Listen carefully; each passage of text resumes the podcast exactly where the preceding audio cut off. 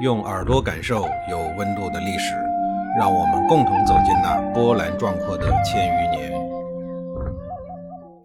上一集里，我说到了孔福家向郑庄公下战书的事儿。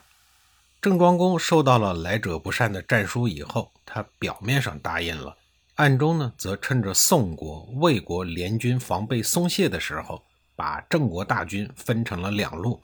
在高渠弥和尹考叔的带领下，秘密前往联军的营地进行前后夹击，同时又让人在营地的四周放火，作为疑兵之计。联军这个时候还没有做任何的准备，在郑军的偷袭之下，瞬间乱作了一团。尹考叔和高渠弥领着军队在联军营中，如同切西瓜一样，疯狂地斩杀宋国、魏国、蔡国这三国的士兵。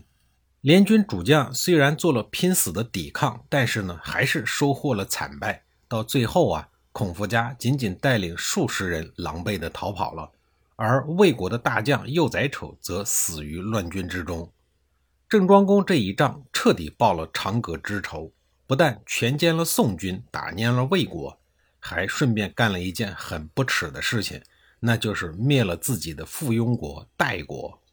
而与不耻所对应的，就是郑国的声势一下子又得到了很大的提升。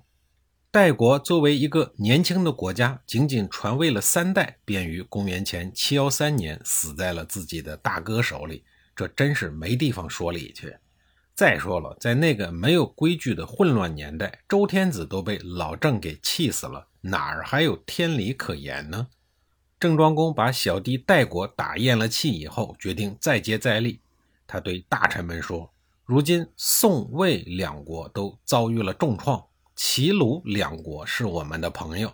这样看来，现在呀，就只剩下许国和成国的问题没有得到解决。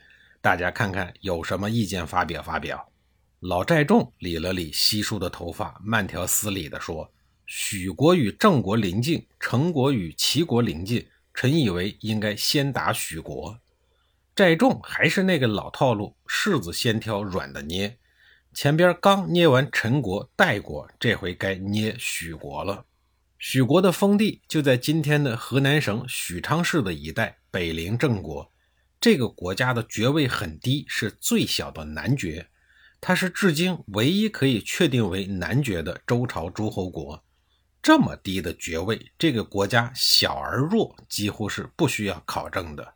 郑庄公端坐在朝堂中央，心想：周天子的命令你可以不听，我郑国搞了一个假郑伐宋的命令，你绝对不能不听。何况还是这么弱小的国家。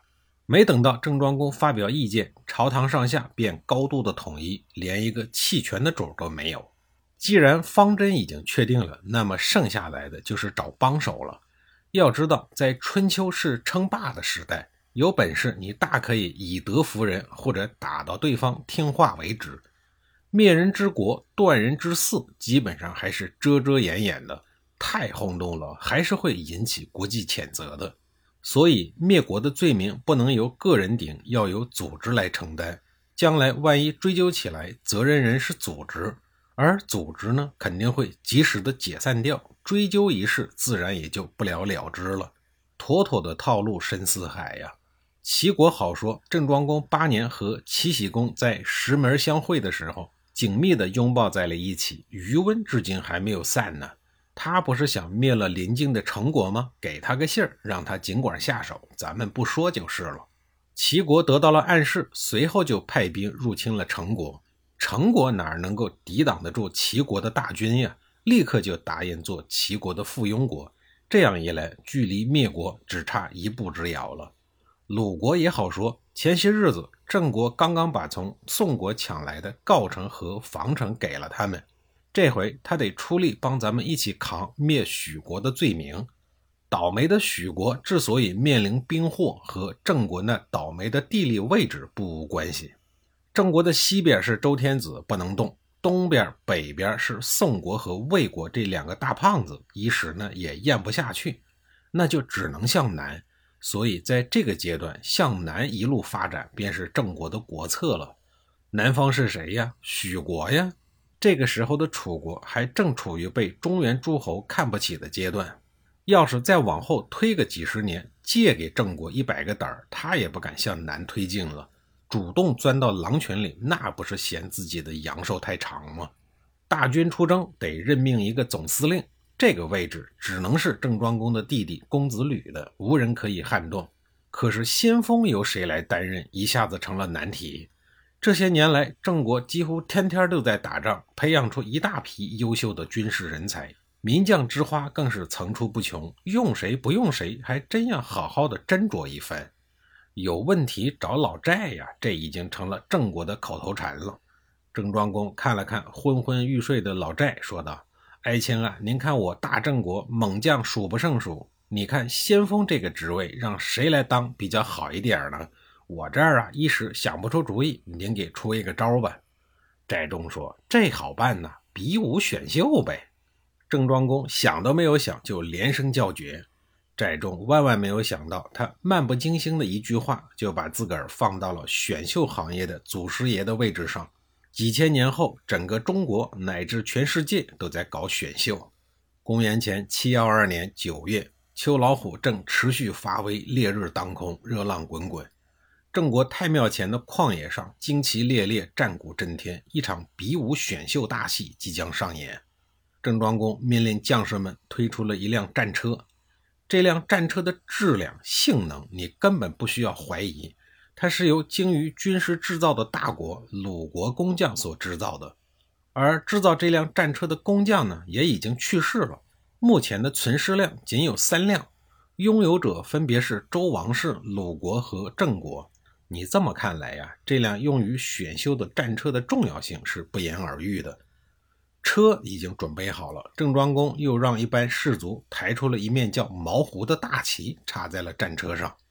这个大旗的旗杆就有三丈三尺，大旗的旗面长宽均为一丈二尺，上面缀金铃二十四个，旗上绣着“奉天讨罪”四个刺眼的大字。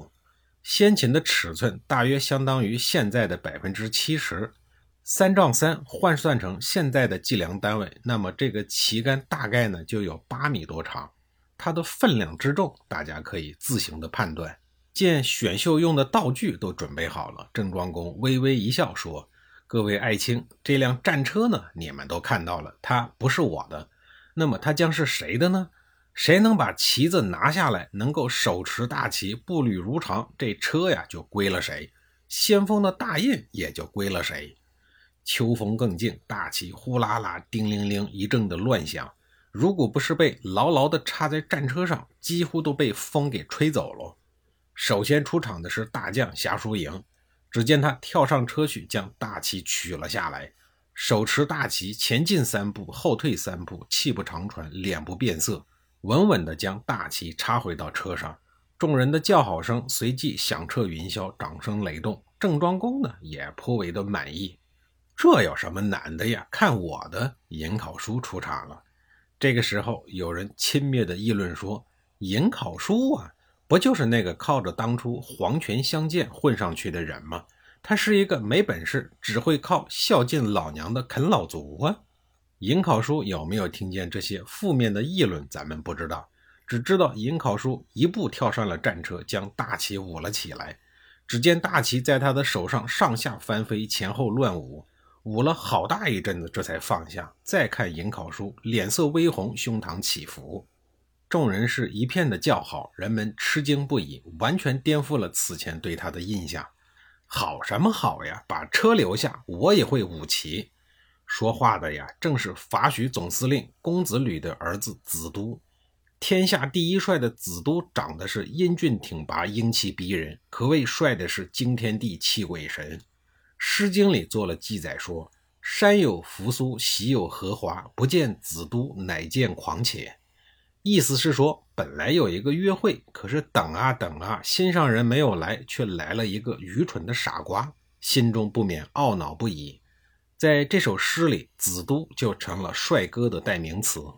后来，大贤孟子也曾经说过：“不知子都之交者，无目击者也。”就是说，认识不到子都的帅气漂亮的人，全都是瞎子。您说这得有多帅呀？子都在很多年很多年的时间里，一直是帅哥的代名词。既然是帅哥代名词，很自然的就成为了众多郑国少女梦中的白马王子和假想的约会对象。他们都以能够见到子都为荣，有的人为了能看见他一眼，甚至不惜熬更守夜。熬了一整夜，如果还没有看见，少女们自然是满腹的悲伤、哀怨和惆怅了。那么，少女杀手紫都出场了，这场比武选秀到底还能不能顺利的进行下去呢？下一集里，我再给您详细的讲述。